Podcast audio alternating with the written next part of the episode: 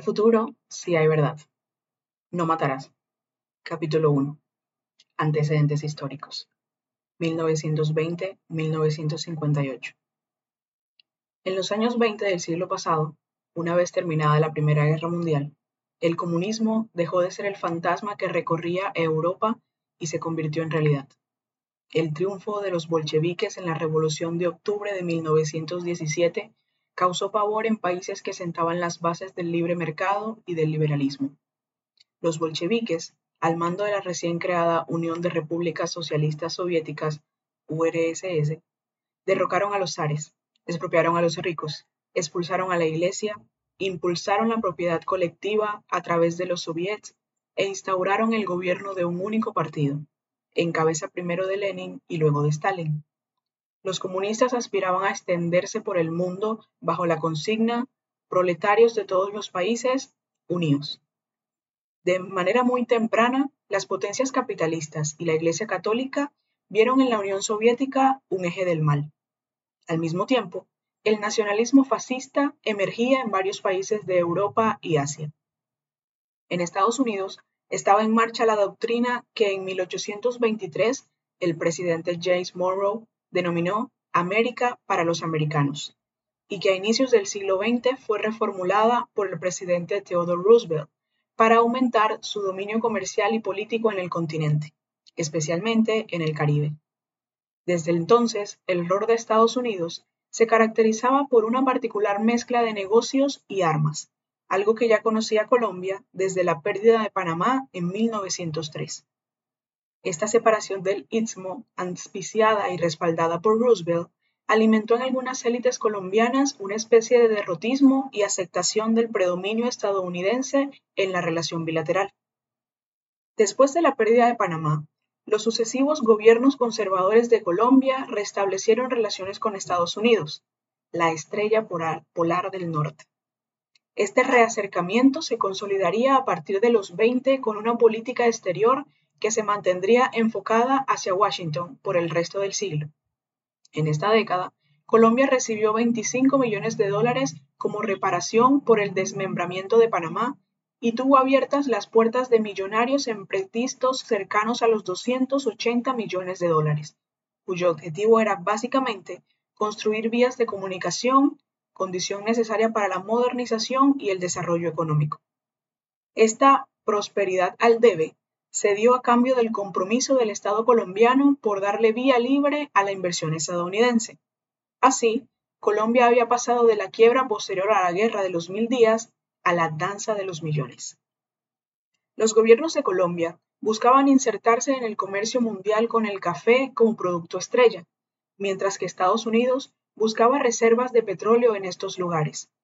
Inversionistas europeos y estadounidenses impulsaron en Colombia las economías de enclave como parte de las estrategias del capitalismo industrial de la época, para insertarse en territorios extranjeros a partir de criterios económicos como el manejo de las materias primas, petróleo, oro, caucho, carbón, frutas tropicales, azúcar, banano, madera, el montaje de infraestructuras, caminos, vías férreas, puertos, canales, puentes, campamentos la disposición de fuerza de trabajo y la imposición del consumo de mercancías producidas.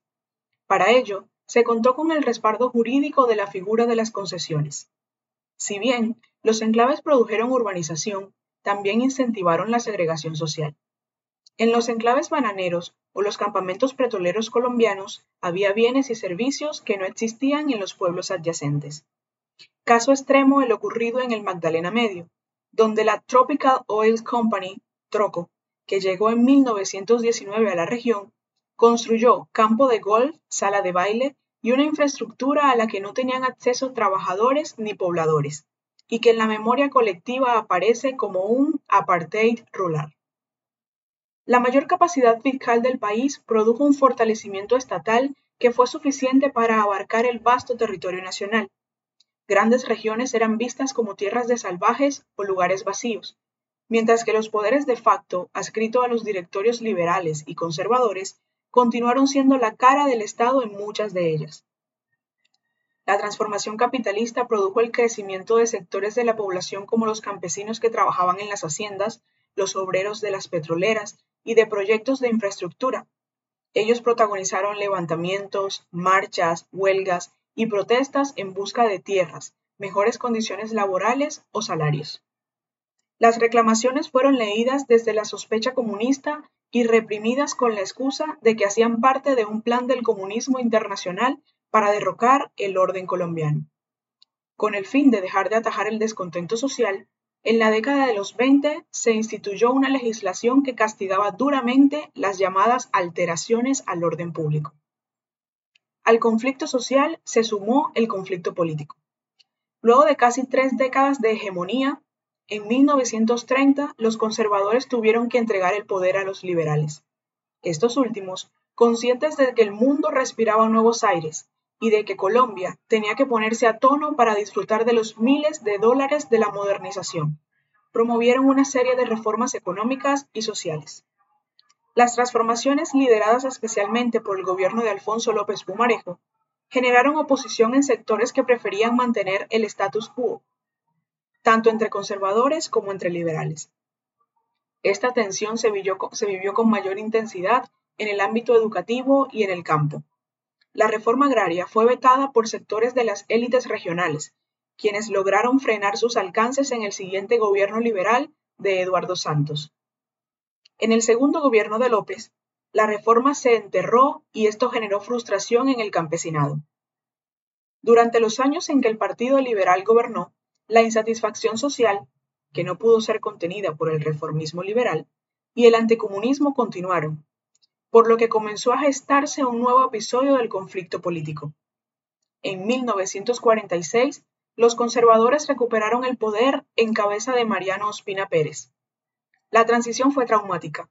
Los odios entre liberales y conservadores se exacerbaron y llevaron al país a un ciclo de violencia en el que se combinaron las retaliaciones partidistas con el conflicto social.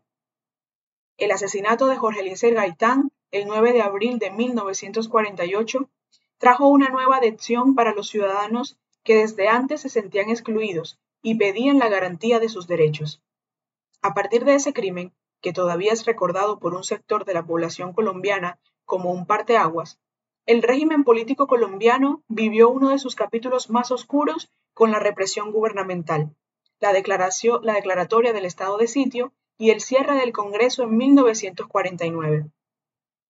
Colombia vivió un cierre democrático, primero en manos de los gobiernos civiles de Mariano Espina Pérez y de Laureano Gómez, y después bajo una dictadura militar encabezada por el general Gustavo Rojas Pinilla, quien derrocó a su antecesor, Roberto Urdaneta, con la promesa de la paz, la prosperidad y la reconciliación. De eso poco se dio, y si bien Rojas buscó la pacificación por medio de amnistías y promovió reformas sociales, no dudó en utilizar la fuerza para reprimir el descontento en ciudades y campos. En todos estos años, la violencia bipartidista comenzó a mutar. Las cuadrillas de guerrilleros liberales que se habían formado en los llanos, Tolima, Santander, Quindío y Antioquia, y que no se acogieron a la amnistía, fueron proscritas por sus antiguos patrocinadores, el directorio del Partido Liberal. Lo mismo sucedió con los pájaros y chulavitas, que eran patrocinados por los conservadores. Al mismo tiempo, el Partido Comunista orientó la creación de autodefensas para contener los ataques del ejército y de los pájaros. Estos grupos se asentaron principalmente en zonas de la provincia del Tequendama, en Sumapaz y en el sur del Tolima, entre las fronteras con los departamentos de Huila y Cauca. Ellos fueron llamados bandoleros y tratados como criminales. La pacificación prometida por Rojas nunca ocurrió, con el agravante de que el general formó una fuerza política por fuerza del bipartidismo, que amenazaba los intereses de la dirigencia conservadora y liberal. Estos partidos, a su vez, aprovecharon la inconformidad de un sector de la sociedad colombiana hacia Rojas, firmaron un pacto y lograron desmontar la dictadura. Así comenzó una nueva era en la que se volvió a prometer paz reconciliación y prosperidad y que se inauguró con un plebiscito. Los anteriores párrafos pueden dar una visión pesimista y sombría de la historia de Colombia entre las décadas de los 20 y los 50. Y en parte es verdad. Las cifras de la violencia de los 40 y 50, por ejemplo, dan cuenta del sufrimiento de miles de familias.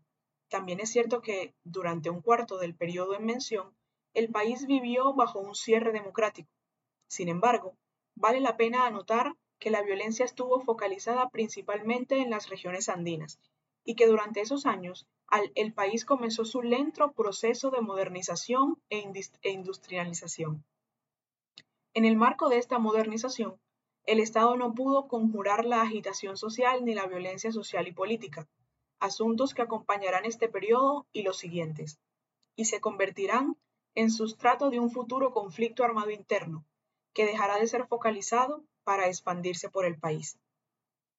Reconocer los hilos conductores de las violencias no quiere decir que exista una relación de causa directa entre estos y el conflicto armado interno. El entramado de la guerra ha sido complejo y cambiante. Sus momentos, lugares y protagonistas no han sido homogéneos. La dialéctica del conflicto no solo está constituida por hechos de violencia o de paz, sino por las narrativas y percepciones que han tenido los actores involucrados, en donde se combinan frustración, agravios y codicias. A lo largo de esta historia habrá lugar para la fe y la esperanza, la desconfianza y el miedo, el amor y el odio. Todo ello hace parte también de la realidad.